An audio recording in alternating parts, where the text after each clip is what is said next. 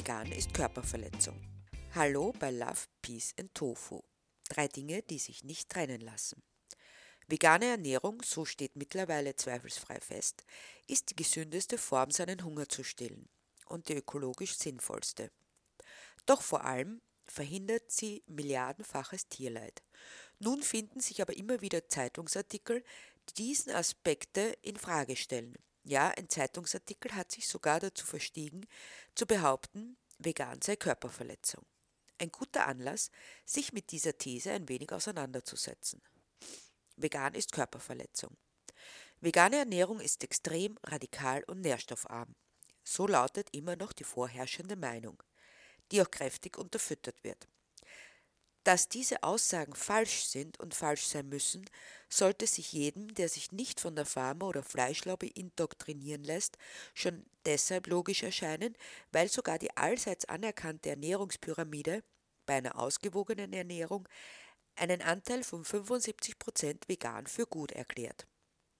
Sieht man sie sich genauer an, so erkennt man auf den ersten Blick, dass tierliche Produkte nur ganz in der Spitze vorkommen. Das bedeutet, sie sollen in Maßen genossen werden. Demgegenüber wird der tägliche Verzehr von pflanzlichen Ölen, Nüssen, Samen, Gemüsen, Hülsenfrüchten und Obst empfohlen.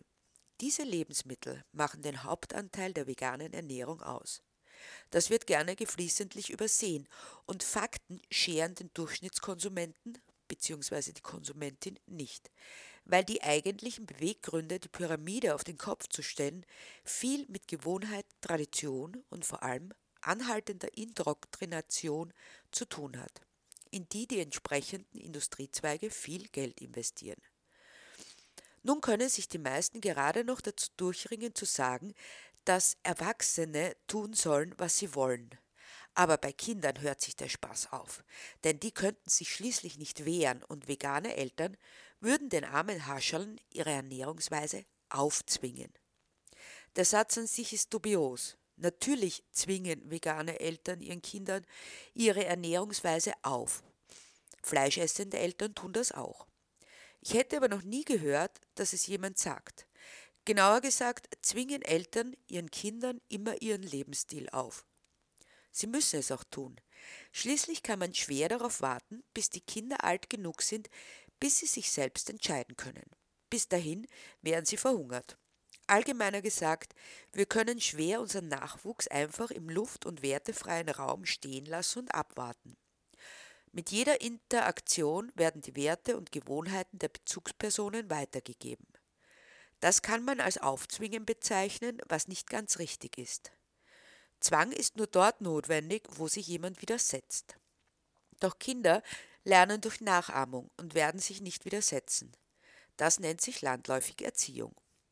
Inwiefern hier Zwang angewendet wird, will ich dahingestellt lassen. Doch ganz gleich, ob ich meine Kinder fleischlich, vegetarisch oder vegan ernähre, ob ich sie katholisch, jüdisch, muslimisch oder buddhistisch erziehe, immer setze ich sie in mein vorgegebenes Wertesystem und sie müssen damit klarkommen. Schwerwiegender als das Zwangsargument wiegt ein anderes, das besagt, dass vegane Ernährung bei Kindern Körperverletzung sei. Dabei werden Kinder vorwiegend mit Gemüse, Obst, Hülsenfrüchten, Samen, Nüssen und pflanzlichen Ölen ernährt. Was daran schädlich ist, lasse ich einmal dahingestellt. Interessanter ist jedoch, dass damit indirekt gesagt wird, Fleischliche Ernährung bei Kindern ist gesund, beziehungsweise Kinder von Eltern, die jede Art von tierlichen Produkten konsumieren, werden gesund ernährt. Dann schauen wir uns doch mal die durchschnittliche, ach so gesunde Ernährung an. Besonders beliebt zum Frühstück in unseren Breiten sind bei Kindern die Semmel, die Extrawurst, die Butter und Nutella. Allesamt Lebensmittel, die viel Zucker, Fett und wenig Nährwerte enthalten. Weiter geht es über den Tag mit Milchschnitten, Fruchtzwergen, Chips und Co. An der Spitze der Hitliste der warmen Mahlzeiten stehen Fischstäbchen, Schnitzel, Burger, Pizza und Pommes. Dazu werden massenhaft Cola, Fanta, Spreit oder Energy Drinks verdrückt. Das heißt, bei der omnivoren Kinderernährung gibt es im Großen und Ganzen zwei Inhaltsstoffe, Fett und Zucker. Die Folgen sind unübersehbar. Mittlerweile ist jedes dritte Kind zwischen sechs und neun Jahren in europäischen Ländern adipös. Und das sind keineswegs vegane Kinder, sondern solche, die mit der traditionellen Küche kindgerecht ernährt werden. Jedes einzelne dieser Kinder wird also schon in jungen Jahren auf Herz-Kreislauf-Erkrankungen und Diabetes hingetrimmt.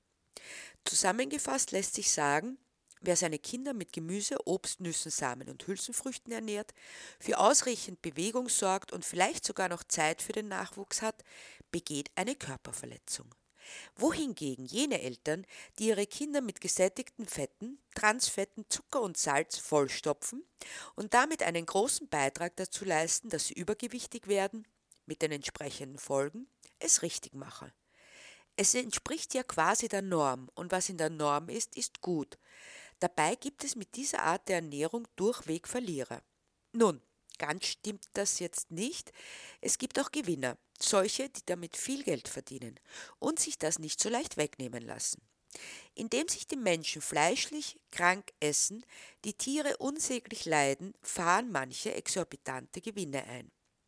Deshalb wird auch weiter der Mythos verbreitet, dass vegan Körperverletzung ist. Allerdings nur für die, die dann nicht mehr so viel verdienen. Für alle anderen wäre es ein Gewinn.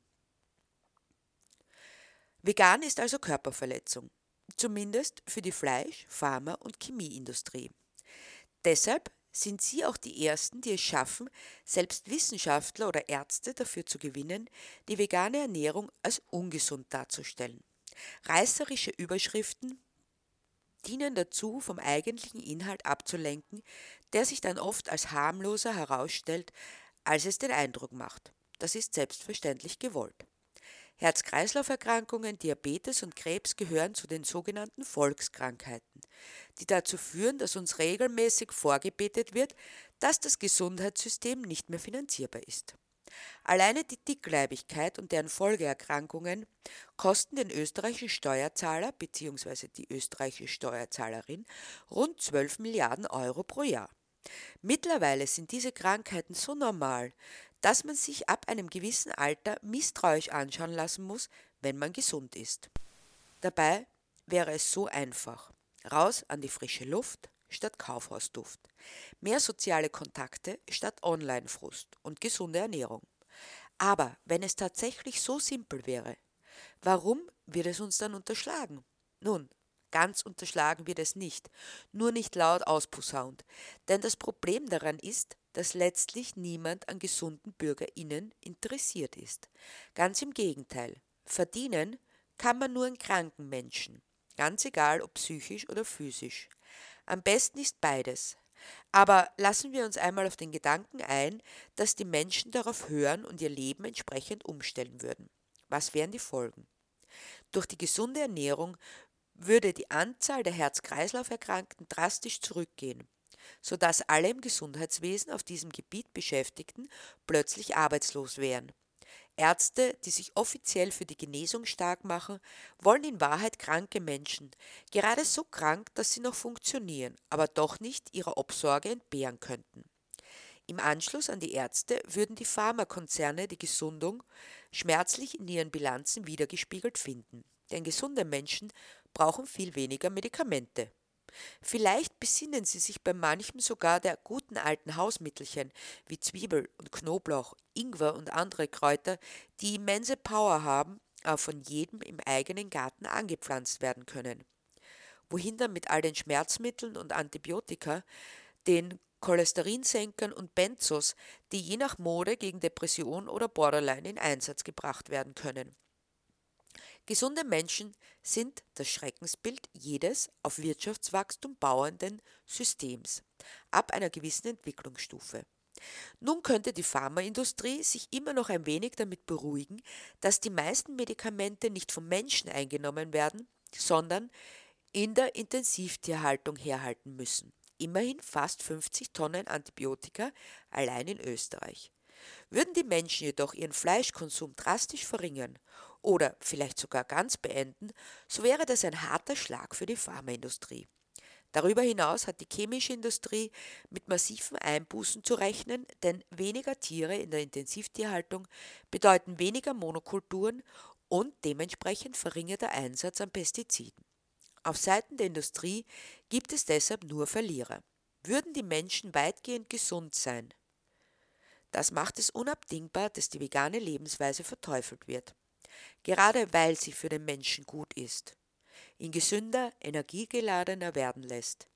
Stimmt man in diese Unkenrufe ein und ist weder Fleischproduzent noch Aktionär einer Pharma- oder Chemiefirma, dann lässt man sich zum willenlosen Werkzeug einer korrupten Lobby machen, die alles dafür tut, um uns krank zu machen und zu halten. Man könnte es auch als die Herrschaft und das Diktat des neoliberalen Kapitals bezeichnen. Darin besteht die wahre Körperverletzung, nicht nur an menschlichen, sondern an allen lebendigen Wesen, einschließlich der Erde. Sie gehen im wahrsten Sinne des Wortes über Leichen, nur damit der Profit stimmt. Es ist allerhöchste Zeit, uns aus dieser Herrschaft zu befreien und die wahren Diktatoren zu entmachten. Es wäre so einfach. Wir müssten bloß mit allem aufhören, was unsere Erde, unsere Mitgeschöpfe und uns selbst nachhaltig zerstört und hingegen alles tun, was dem Leben dient. Natürlich ist es eine Umstellung, aber eine aufregende, eine, die uns aufblühen lässt und befreit zu wahrer Lebendigkeit und zu uns selbst. Dazu passend noch eine kleine Episode, die ich genauso erlebt habe. Stellen Sie sich vor, was mir letztens passiert ist, spricht mich eine Dame am Infostand ganz unverhohlen an. Da gehe ich in den Supermarkt und brauche was, was schnell geht, weil ich nicht viel Zeit hatte zum Kochen und da war dieses vorpanierte Schnitzel. Na, viel ist da nicht drinnen, dachte ich noch, aber für eine Mahlzeit reicht's und ein Salatbladel hatte ich auch noch zu Hause. Sie wissen schon wegen der Vitamine. Also kaufe ich das und haus mir zu Hause in die Pfanne. Während das so vor sich hin brutzelt, schaue ich mir die Verpackung genauer an. Wollte nur wissen, was da für ein Fleisch drin ist. Und was entdecke ich? Da ist weder Kalb noch Rindfleisch drinnen, sondern irgend so ein Sojazeug. Und schuld seid ihr, ihr Veganer. Ihr müsst doch auf Biegen und Brechen alles nachmachen. Ich dachte immer, ihr wollt kein Fleisch essen. Und dann nennt ihr es so? Wenn man es genauso nimmt und die Herkunft des Wortes Schnitzel anschaut, so bedeutet es einfach Schnitte, erwidere ich. Dass wir es nur für Schnitten aus Fleisch verwenden, ist eine andere Geschichte. Aber ich habe das Gefühl, dass Sie meinen, wir hätten Ihnen was weggenommen. Was heißt weggenommen? fragt sie mich verblüfft. Namen für Speisen, die Fleischessern vorbehalten sind, gebe ich zurück. Darum geht's nicht, sondern dass ihr Heuchler seid. Wenn ihr schon kein Fleisch esst, dann nennt es auch nicht so, sagt sie pikiert. Schauen Sie, uns ist das letztlich egal, wie das heißt, denn es geht uns nur um eines, versuche ich zu erklären. Wir wollen nichts zu uns nehmen, nichts anhaben und nichts verwenden, wo Tierleid drin ist. In ihrem Kalbschnitzel ist das Leid eines Babys drinnen, das leben wollte, und in meinem Sojaschnitzel sind nur Pflanzen drinnen. Und wenn es eh egal ist, dann könnt ihr es auch anders nennen, meint sie energisch. Ihr tut das ja nur, in Wahrheit wollt ihr etwas, das wie Fleisch aussieht und auch so schmeckt. Natürlich fällt es nicht jedem gleich leicht, auf Fleisch zu verzichten, gebe ich zu. Dann ist es auch nicht verwerflich, etwas zu essen, was einem den Umstieg auf rein pflanzliche Kost erleichtert. Aber wie Fleisch schmecken ist Unsinn. Denn Fleisch schmeckt nicht, sondern die Gewürze. Würde Ihnen Fleisch tatsächlich schmecken, so müssten Sie es roh und ohne Gewürze essen. Tun Sie das? Natürlich nicht. Rohes Fleisch, was für eine Idee. Das kann ja voller Salmonellen und was weiß ich was alles sein. Und ungewürzt, das wird ja immer besser, sagt sie schroff. Aber so würde ein wirklicher Fleischesser vorgehen, roh und ohne Gewürze, erwidere ich. Was wir machen, ist erstens dafür zu sorgen, das Fleisch nicht so aussieht, als käme es vom toten Tier, und zweitens, es so herzurichten, dass wir es überhaupt essen können. Ich frage mich, was dann nun wirklich heuchlerisch ist. Ein pflanzliches Produkt so herzurichten, als wäre es aus Fleisch, oder Fleisch so herzurichten, als würde keines unserer Mitgeschöpfe dafür sterben müssen. Ich durchschaue Ihre Taktik, erwidert sie, die Augenbrauen hochgezogen, den Zeigefinger drohend erhoben. Sie wollen jetzt mir ein schlechtes Gewissen einreden, von wegen ich esse totes Tier und so. Ich will Ihnen überhaupt nichts einreden, sondern nur darauf hinweisen, dass ein Tier sterben muss, damit Sie Fleisch essen können. Aber das am besten so aussehen soll, dass man diese Tatsache ignorieren kann, gebe ich zu bedenken. Sehen Sie, Sie machen es schon wieder. Mir ein schlechtes Gewissen einreden, meint sie. Es klingt so, als würden Sie mir sagen, ich morde ein Tier. Zum Beispiel ein kleines herziges Kalb, werfe ich ein. Nein, das tue ich nicht. Aber wo ist der Unterschied, ob jemand mordet, damit ich davon profitiere, oder ob ich es selber tue? Außer zu behaupten, ich bin es nicht selbst gewesen. Das Ergebnis ist das gleiche. Das Lebewesen, das leben wollte, ist tot. Und damit nehme ich eine Broschüre mit veganen Rezepten vom Tisch und gebe sie ihr. Nachdenklich blättert sie diese durch. Da ist ja gar kein Rezept mit Fegfleisch drinnen, sagt sie plötzlich. Da könnte ich mal was ausprobieren. Ich habe eh schon lang keine Linsen mehr gekocht. Übrigens, haben Sie das Sojaschnitzel gegessen? hake ich nach. Ja, ich konnte es schwer wegschmeißen, meint sie bitter. Hat es Ihnen geschmeckt? fahre ich dennoch fort. Ja, aber erzählen Sie es bloß nicht weiter, erwidert sie und stapft von dannen, die Broschüre mit den Rezepten in die Tasche stopfend. Ob sie wohl Gefallen an der neuen Weise zu kochen findet? Zumindest besteht die Hoffnung. Es wäre zu wünschen, denn eines müsste klar sein, vegane Ernährung ist das Beste, was wir für uns, die Tiere und die Umwelt tun können.